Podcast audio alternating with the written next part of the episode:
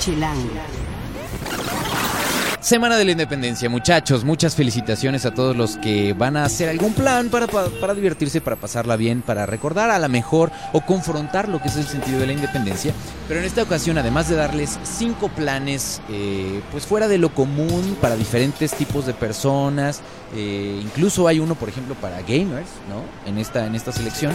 También les vamos a hablar del asunto con el pretexto de la independencia, del asunto del cine independiente. Hay una plataforma de cine independiente que que está estrenándose básicamente un espacio para que quienes quieren ver otro tipo de cine del que de pronto están encontrando en las salas, eh, puedan tener un espacio eh, cómodo, bien hecho en internet para poder eh, ver cine por streaming con una mensualidad fija y no, evidentemente no les estoy hablando de Netflix, sino de una versión auténticamente independiente. Y es la razón por la que vamos a platicar esta semana con Paula Astorga, que fue directora de la Cineteca Nacional, que es directora de Distrital y que ahora tiene este nuevo bebé que suena muy interesante para quienes quieren ver buen cine.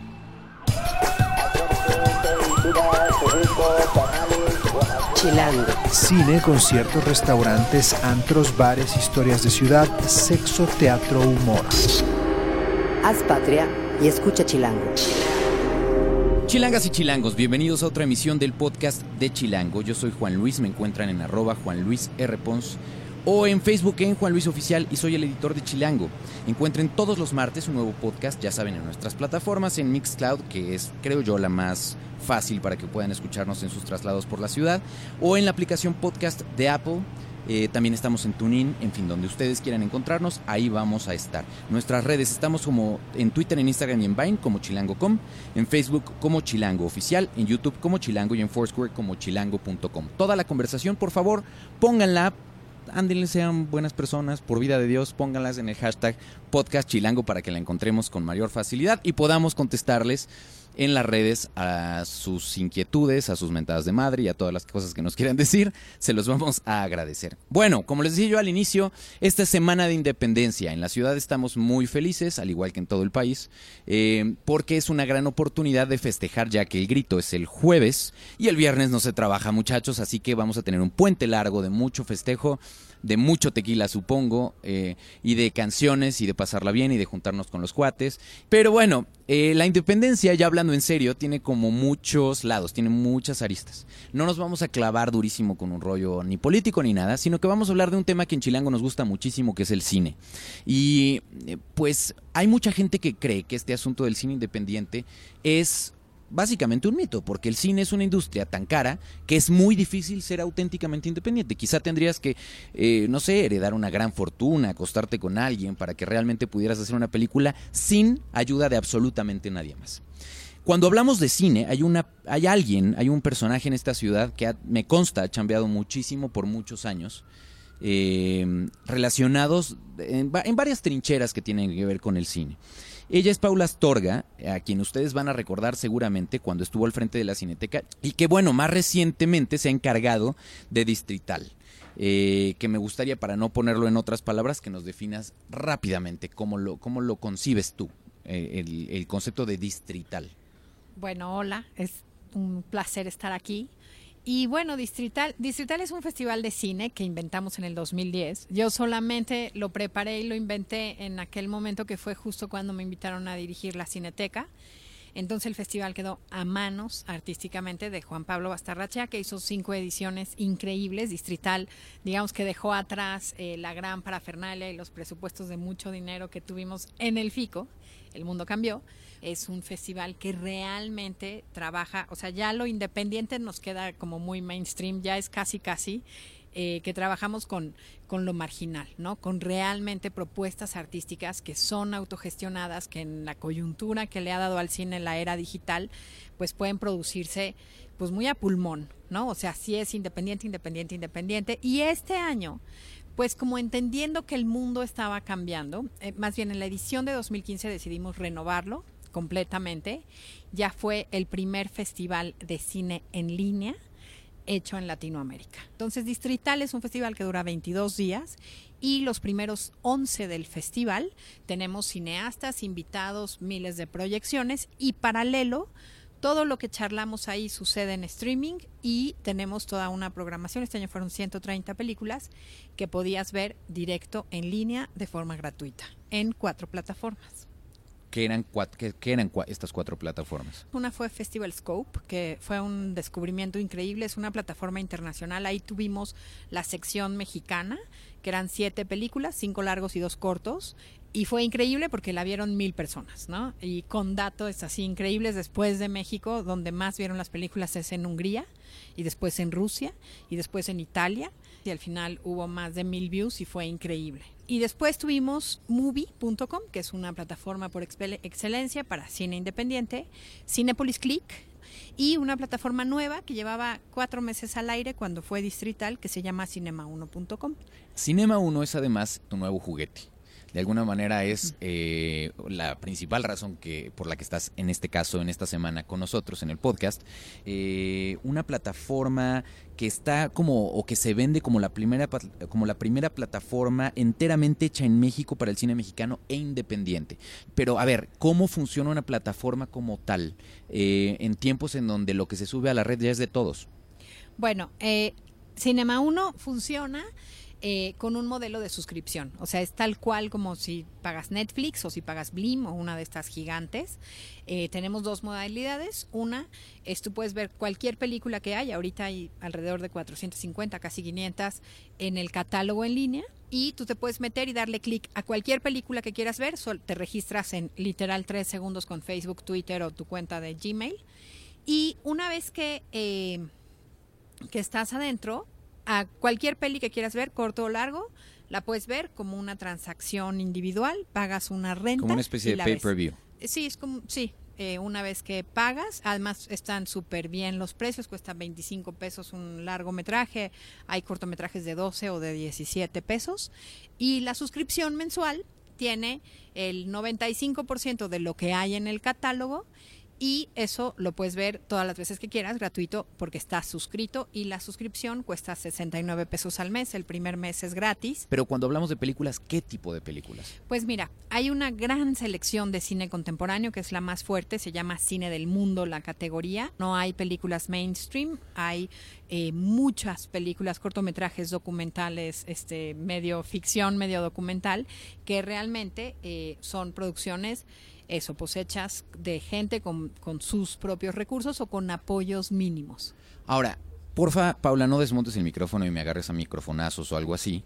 Hay que hacer un disclaimer previo. O sea, yo soy muy fan del cine mexicano y pero yo en el camino me perdí porque conozco a mucha gente que lo hace y entonces por deformación pues vas entendiendo un poco la problemática para levantar esos proyectos en México. Pero en Abogado del Diablo habrá mucha gente que diga, híjole, es que siguen haciendo este comercial al final de, pero porfa, el fin de semana crucial en, la cartelera eh, es el primero, entonces láncese desbocados, apoyen el cine mexicano como tal. Y hay una parte de mí que también dice, a ver, apoyen por qué, apoyar, ¿no? O sea, es si, el película, si la película es buena, punto, no tendrías por qué decir, eh, oigan, eh, apoyen determinada cosa aquí estoy un poco partido en eso. Eh, cuando alguien te dice, bueno, ok, confíame en mis 60 y cuántos pesos? 69. 69 pesos. 69 es un muy buen número. Muy, muy eh, pues alburero, divertidón. Ya lo medimos, ¿eh? Es una ida al Starbucks de un café grande, un 20 y galletitas. Ahí ya tienes muchas películas. muy bien. Hay un fenómeno en torno a esa reflexión del cine mexicano. Yo me hago las mismas preguntas que tú. O sea, esa idea, a mí ya el cineasta de porfa la vean, o me la sacan eh, de la pantalla. No, si te dicen me la sacan, los albureas. no, o sea, los albureas, los contestas mal. Exacto. ¿No? Y yo lo que creo es que justo hay una serie de hitos y mitos que planteó el cine que es la gran industria, ¿me entiendes? Y eso es ese delirio de la taquilla, ese poder llegar a un multiplex con tu película, con miles de copias, con una inversión muy importante que hay que recuperar. Y creo que funciona y tiene reglas y tiene sus pavores como a la piratería, donde pierden millones de dólares, que eso está bien, así es para la industria. El tema de la piratería es un, es un tema que en México hemos oído argumentos hasta en defensa de la piratería diciendo, bueno, yo he oído cineastas que dicen, no, bueno, no me importa si mi película la ven los piratas porque no hay manera de pagar lo que es el boleto hoy del cine. Para mí el chiste es yo hago un producto cultural y el chiste es que la vean, así sea pirata. ¿Qué opinas de eso? Eso, a eso iba. Yo lo que creo es que hay una necesidad tremenda en la que hay muchos años en los que seguimos las reglas de la industria, de la industria hollywoodense. De distribución. Exacto, de distribución y de exhibición. El 95% del cine que se ve en este país es Hollywood. 95%. Bueno, de esos porcentajes vamos a pensar que ahorita el market share esté en el 92% Hollywood y el 8% otras cinematografías. De ese 8%, 5% es el cine mexicano. Y el otro 3 es la española, la argentina, este, las francesas, francesas del sexosas. tour que ahorita empezó. Pero en realidad estamos avasallados en las salas comerciales por el cine hollywoodense, ¿no? Y Pero cada vez avasallados, pero también es que la gente les gusta ver cine hollywoodense. Nos gusta ver cine hollywoodense, ¿no? y sí, Ok. O sea, yo lo que creo es que lo que sucede en ese, en ese canibalismo del mercado es que en realidad, si todos fuéramos diario a un multiplex y nos damos cuenta de que hay programadas siete películas en cuatro mil pantallas que hay en la Ciudad de México que tanto queremos, siete. Eso no es diversidad. Y eso a ti, espectador, realmente no te abre una opción. O sea, tú no sabes si te fascina ver cine mexicano independiente porque de- simple y sencillamente no está ahí. Pero de pronto tienes eh, eh, películas, por ejemplo, como El Estudiante, que se aferran a una sala y no la sueltan, y que la sala está a reventar todo el tiempo, y se queda y se queda y se queda y se queda y se queda. Claro, queda. pero ese cine es cine comercial. O sea, es mexicano, pero es una fórmula hollywoodense con un presupuesto casi hollywoodense, con una película que es un a todo mundo le va a encantar, es entrañable, es familiar, es como no se aceptan devoluciones y tienen, ¿no? a una estrella y tienen un ejercicio de marketing, pero no es lo que dicta la industria, porque no hay industria para el resto de todas las películas mexicanas que están que están eh, Pero la- pudiéndose eh, producir. Ahí, ahí llegas a otro tema muy interesante, es, ¿el cine mexicano entonces tendría que ser no comercial? No, yo creo que justo la maravilla de las plataformas, de los festivales, de los promotores, de la era digital es que realmente hay diversidad. O sea, en Francia, por ejemplo, existen 350 salas de arte. El 60% de esas salas programan cine europeo. Nosotros no tenemos eso, Juan, no lo tenemos. Pero hay un mundo otro, un mundo real, ¿no? En el que hay otro sentido de identidad y otra forma de acceso. Te voy a poner un ejemplo muy rápido, espero no estarme tardando horas. No, venga, venga. Pero es como si pensamos McDonald's y tortas hipocampo, ¿no? Tú, McDonald's, sabes perfecto a lo que vas a ir. Si tú quieres comerte una riquísima torta de milanesa, deliciosa, única, vas a la tortería esa que te encanta. Es algo que tú buscas que tiene que ver con tu identidad, con un gusto y con una necesidad Estandarización. estandarización. Eso es exactamente lo mismo. O sea, si yo quiero ver una película genuina un documental fabuloso, pues tengo que encontrar los espacios, porque en las salas comerciales, que el equivalente es McDonald's, lo que voy a encontrar ya sé qué es. Pero si yo estoy buscando otra cosa, si estoy buscando un cine con el que me conecte, si tengo ganas de entender un poco qué es verse uno en la pantalla, hay un grave problema de acceso a ese cine. Pero ¿qué pasaría, pregunto, ¿eh? ¿Qué, crees tú que sucedería si regresáramos un poco a un esquema así, donde por ley los, exhibidores tuvieran que destinar de 10 pantallas del multiplex, 3, puedo decir algo, a producción nacional o cine mal etiquetado quizá de arte? Yo creo que en un inicio habría una crisis, que esa es la que nunca ha aguantado cuando hay esas iniciativas de porcentaje en pantalla y tal. Pero creo que si uno aguanta y respira profundo y aguanta tantito, terminaría por funcionar. Porque la gente mexicana sí tiene ganas de verse en la pantalla. Entonces, yo creo que hay cine comercial y que hay una industria del entretenimiento. Para mí no es arte o no arte, es hay entretenimiento y hay una producción cultural.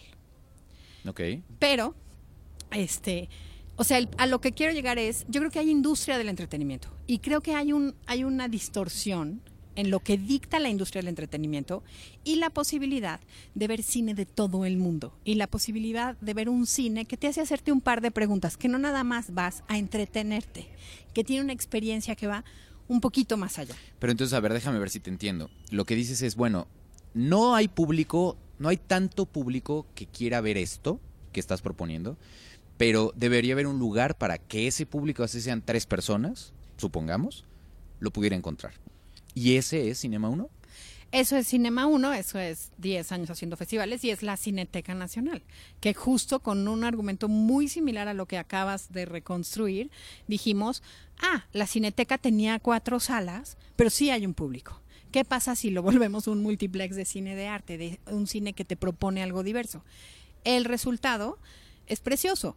El, el, promedio de ocupación de una sala multiplex está entre el 28 y el 30% de ocupación por sala. La Cineteca tiene más del 55% de ocupación en cada función. O sea, en términos de la industria, lo, lo, está conservando y, y crece, y okay. crece, y crece. Es algo fabuloso. Y entonces, bueno, lo que termina sucediendo es que finalmente el consumo de la sala cinematográfica lo dicta a un ritmo apabullante el universo de las plataformas. ¿Qué dando porcentaje de estos, porque de estos independientes, eventualmente les gustaría entrar después a un sistema más cómodo de producción? Eh, creo que creo que todo mundo quiere hacer, o sea, todo mundo quiere hacer una peli, aunque seas tú en tu casa haciendo un videito con tus primos. Si tienes algo que contar. En la noche se lo quieres poner a tus abuelos en la cena familiar. Claro. Nadie hace una película, ni chica, ni grande, ni mediana, ni en video, ni en celular, ni en que no quieres que se vea. O sea, no, hay películas así de estudiantes que yo veo y que me dicen, hijo, está llena de errores, no sé qué, y que yo les digo, bueno, ya está, guárdala, ya es la que sigue. Y me miran así de, no, es que ya la inscribí a un festival. ¿no? O sea, obviamente nadie quiere, o sea, si ya, si ya la hiciste, o sea, sí hay mercenarios horrendos y sí los estímulos fiscales están llenos de esos tremendo. surfers que, Exacto. ¿no? que, y que manchan acceso. esa imagen de decir, ¿por qué de mis impuestos tengo que hacer una cosa que es inmamable? Exactamente. Perdonándome mi francés, por favor, porque eh, es una dama. Te lo perdono con mucho gusto, porque comparto el, el, el, la noción crítica de esas prácticas, pero eh, pero sí, o sea, sí, sí existen trepadores y sí existen oportunismos y sí tenemos en México unos fondos lo suficientemente generosos para que se cuele un, una, rat, una, rata de dos patas de vez en cuando. O cineastas ¿no? muy consagrados que en su momento perdieron el camino y que ahora ya nada más viven de eso, ¿no? Tienes de todo. Tienes pero de todo. ¿Qué necesita tener una película para que tú la selecciones finalmente para estar o para ser parte de Cinema 1? ¿Qué sí que no entra aquí? Pues mira, básicamente eh, estamos como súper abiertos. En general, nos parece que lo que estamos buscando son películas que realmente tengan una propuesta honesta, que tengan un nivel artístico, no, no calidad y valor de producción. Y, o sea, para nosotros lo más importante no son los valores de producción. Para nosotros lo más importante es la búsqueda, es como lo genuino de la mirada, es, son los valores artísticos. Nos gustan las ideas fuertes, nos gustan las películas que te dejan pensando. ¿Tienes algo justo para entender este movimiento como el nacionalismo, lo que debatíamos? Eh, para alguien que trata de entender un poco eso, el sentido de ser nación, el sentido de... sin que esto suene de hueva, eh, ¿qué tienes en No, cinema? yo creo que no está de hueva. ¿eh? Yo creo que justo hay películas increíbles. Por ejemplo, eh, bueno, ahorita tenemos justo un programa de MIC Género que va a estar hasta finales de septiembre. Hay unos documentales sensacionales eh, que tienen que ver con género, justicia, tal. Hay una película que se llama Luta, que es una mujer que ha peleado toda su vida por los derechos trans y es muy inspirador, ¿no? Okay. O, por ejemplo, están Hablando los documentales de, de Tindir Damal, que tiene, por ejemplo, eh, un documental sobre el agua y la falta del agua que es alucinante y es una historia de un pueblito aquí en el norte que puedes ver y que te quedas helado, ¿no? Entonces, yo creo que más allá de lo político, lo de lo social o de la denuncia, hay realidades. Porque lo vuelves ¿no? menos manipulador de origen, o sea, no, no estoy haciendo esto para que entonces reacciones de determinada manera, te lo estoy poniendo ahí, cómelo y reaccionalo y digiérelo como te venga, te venga en gana. Claro, no es panfletario. Lo que me parece fabuloso, que ese es como nuestro principio en Cinema 1, es darte la opción de diversificarte. O sea, que veas lo que no vas a ver en otro lado y que realmente sepas que hay eso que tú estás buscando y que no es lo común. ¿Cómo finalmente se ve eh, Cinema 1 y qué tanto corre, por llamarle así, las películas? ¿O tienes, o la, tienes que esperar así de... Ah, que no, no son torrents ilegales que tardas ocho horas. O okay. sea, sí necesitas pues una buena banda. Yo digo que con 10 está muy bien, ¿no? Y... Ahora, otra crítica que de pronto yo haría es, a mí no me gusta ver películas en mi laptop. Exacto. ¿no? Siento que estoy trabajando, bla, bla, bla, el cine se puede, o siento que se tiene que ver en una pantalla, ¿no? Así es. Eh, para la gente que de pronto es así de, de, odiosa como yo quizá, ¿qué le dirías tú? Bueno, te puedes suscribir, o sea, te suscribes en tu computadora y una vez suscrito, creamos una una app que instalas en, eh, para tablets, no hay todavía para celular, Ok. eh, pero es- no importa si es Android o iOS. Y es tal cual como la de Netflix. Te das de cuenta, tú le pones play a la peli que quieres y ahí mismo viene la aplicación de Chromecast. Entonces, si tienes un Smart TV o una televisión inteligente, inmediatamente, o sea, le pones play en el iPad y eh, lo puedes ver en tu computador. Apple TV en tu- todavía no. En tu televisión. En Apple TV sí funciona idéntico. O sea, Es tú puedes idéntico, o sea, bajarla a tu Apple TV. Ajá. Y Ah, bueno, exacto, pero, pero tienes Siempre que tener estás- una tablet. O sea, sí. la estás espejeando. No puedes bajarla a tu... Sí, todavía. Ajá, todavía no, no está. ¿Y eh, está en planes?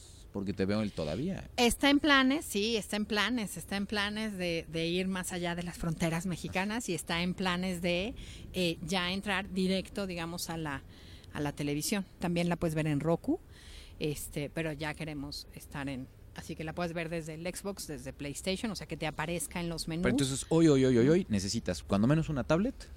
Eh, sí, o accesar directo de tu tele, que si la dominas muy bien, a Internet. Entonces entras a la página directo y corre muy bien. Perfecto, muy bien. Entonces, para poder entrar a esto, la página es www. Cinema1, escrito todo minúsculas.com. Si tienen alguna 1.com. duda, la pueden encontrar también en arroba cinema1, que es las redes sociales de Cinema Sí, 1. arroba cinema-1.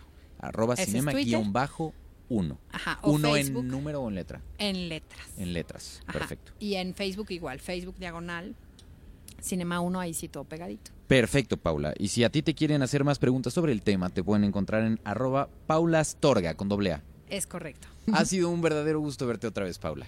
Luis, me encantó. Muchas gracias, Chilango, por invitarme a su podcast. Un placer. Chilango. Esto es Tercera Llamada. Tercera Llamada. Comenzamos. Si pasa en la ciudad, está en Chilango. Esta semana hay muchas opciones para aprovechar el puente, pero no les vamos a hablar en el podcast en esta ocasión de ellos, sino que nos vamos a enfocar a cinco planes fuera del cliché para festejar las fiestas patrias, para dar el grito como ustedes quieran, con quienes ustedes quieran. Y para ello está Osvaldo Betancourt, mejor conocido en el bajo mundo como Roxvaldo. Bienvenido, Os. Hola Juan, ¿cómo estás? Eh, ahí lo pueden encontrar en arroba roxbaldo con W. Y bueno, preparó para la revista de este mes, para la edición de Chilango de septiembre, cinco opciones para que celebren a su gusto. Además de los actos que se van a presentar en las delegaciones, que eso sucede pues año con año y que van cambiando poco a poco, y que durante esta semana les vamos a estar contando en chilango.com esas actualizaciones de cómo queda el line-up musical de las delegaciones y si ustedes quieren lanzarse de agrapa a ver a alguien, pues pueden lanzarse a, la pla- a alguna de las plazas a que los llenen de confeti y de, de esta serpentina en spray. Eh, en Azcapotzalco también va a suceder donde algo, ¿no? En Azcapotzalco está esta fiesta que es la fiesta más grande de la ciudad, después probablemente del Zócalo, de lo que sucede ahí en el Zócalo, ¿cierto? Sí, correcto. Este, pues aquí es también curioso que es donde sucedió una de las últimas, eh, digamos, batallas de la independencia. Entonces también no quieren quedarse atrás y arman un desfile. Esta es de las opciones como la más tradicional, digamos, porque hay de chile, mole y pozole para la familia, los amigos. Entonces, este, esta cae como en ese terreno. Vamos a ir de menos a más. Perfecto. En Y- Azcapotzalco como tal, entonces sería tradicional porque según lo que me dices es eh, hacen un desfile, pero este desfile es particular, es bastante original. Sí, ¿Por porque, porque además, este, aparte del desfile federal, son, o eso me dijo el delegado, ellos son los únicos que hacen otro desfile y es con la misma gente de ahí, todos apoyando, como que se involucran mucho en esta fecha y lo hacen como muy apapachable, digamos. Perfecto, y es un plan tal cual de vecinos. Sí, correcto, pero Buenísimo. pues pueden caerle Ok, y van a ser ¿eso va a suceder al día siguiente, justo cuando es el desfile militar en el Zócalo? ¿Estos lo hacen en Azcapotzalco o cómo, a Sí, qué hora hay que llegar? Igual al otro día y este van a ser recibidos con tamales y champurrado. Muy bien. De ahí está la opción de eh, ir al Zócalo la mera noche del grito. Correcto. Pero no de la manera tradicional. Sí, O sea, no a la es explanada. Esta es como la, La forma cómoda. muy, muy cómoda, un poco más cara, pero es algo que alguna vez en la vida tendríamos que vivir. Yo Sí, año con año me repito de, esto podría estar bien padre, esto podría estar bien padre, y nunca lo hago a tiempo porque vuelan las habitaciones. Sí, hay pero que reservar. ¿qué, ¿cuál balcón estás pensando? Pues bueno, primero digamos es ir al Gran Hotel de la Ciudad de México. Este ahí obviamente la vista va a ser espectacular Y como decía Juan, este, si les interesa, tienen que ir apartando ya porque se acaban. Hay planes como de diversos precios, este, hay noche mexicana, hay grupo, este, que- Versátil. versátil, sí. Pero básicamente este es un tip para el siguiente año.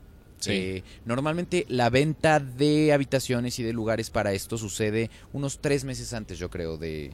de Un mesecito todavía, todavía alcanza. encuentran. Sí, Perfecto. sí. Eh, y bueno, pues va a haber ahí una buena fiesta. Pero Y bueno, comedera. seguramente habrá el podescucha amargo que dirá, ok, ok, ok, ¿dónde está el fuera del cliché, güey? Porque ya llevamos dos planes, pues relativamente predecibles, pero agárrense, venga. Pues el siguiente igual no podemos dejar afuera la bebida de los dioses y la fiesta y pues no hay como mejor lugar para encontrarlos juntos que en Pulquería Insurgentes, ahí en Insurgentes Sur 226. Y pues esta noche se va a poner buena porque este va a haber DJ, hacen el grito este vestidos de charros. Eh, a mí me gusta el pulque de ahí, los curados son buenos y pues se pueden mover de un piso a otro. Entonces va a ser fiesta segura y pues tampoco fiesta segura cómoda, digamos. Tampoco se atasca tanto. Entonces es un buen plan. no- Ahí sí aprovechen para hacer su, res- su reservación de volada. Yo diría que pues marquen en este momento el 5207-0917 para preguntar. Exacto. Y es la que está en Insurgentes, ¿no? En, por la Roma, la, Sí, sí, sí. Insurgentes Sur, la- eh, en la colonia Roma. Muy bien, ese es un plan, pues, para, para dar el grito con pulque, que está, está, está padre. Y de ahí un plan que cuando lo propusiste me, me llamó muchísimo la atención de ¿por qué iría yo al grito al Patrick Miller? ¿Por qué? ¿Por qué no, Juan? A ver, cuéntame, ¿qué va a pasar? Bueno, este, yo digo que el Patrick es uno de esos lugares al que debes de ir una vez en la vida.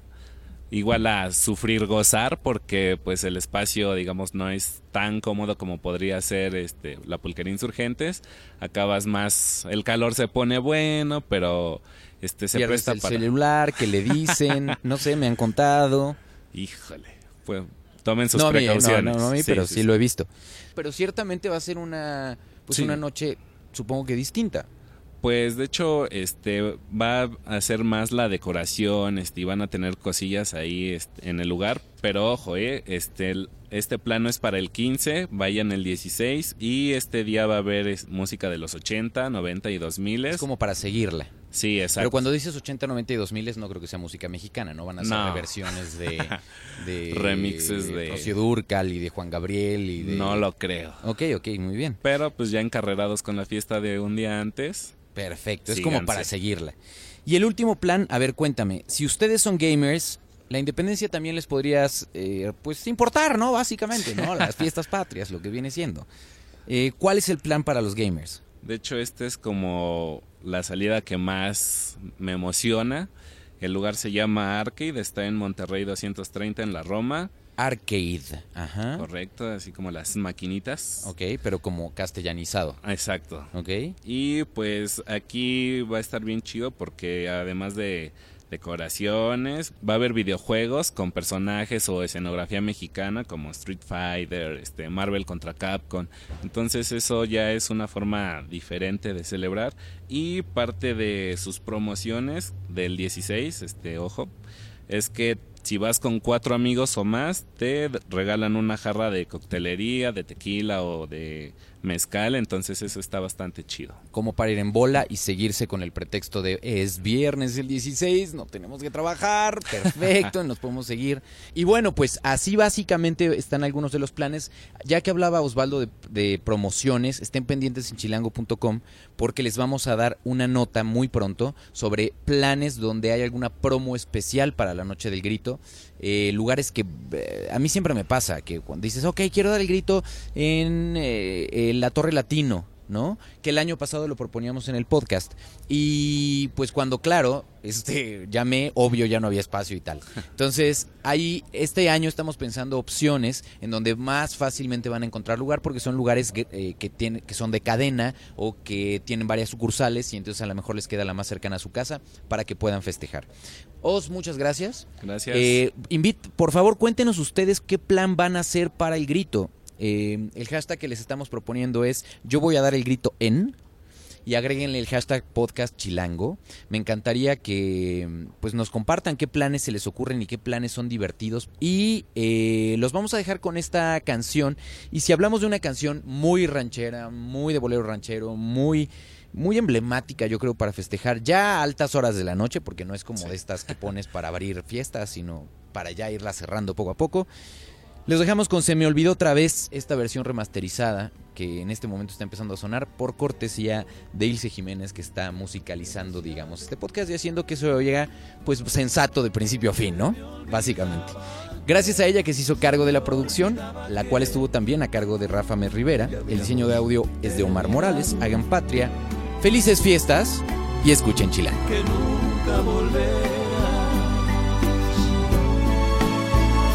que nunca me quisiste. Se me olvidó otra vez, otra vez se me olvidó, se me volvió a olvidar que solo yo te quise. Haz patria y escucha Chilango.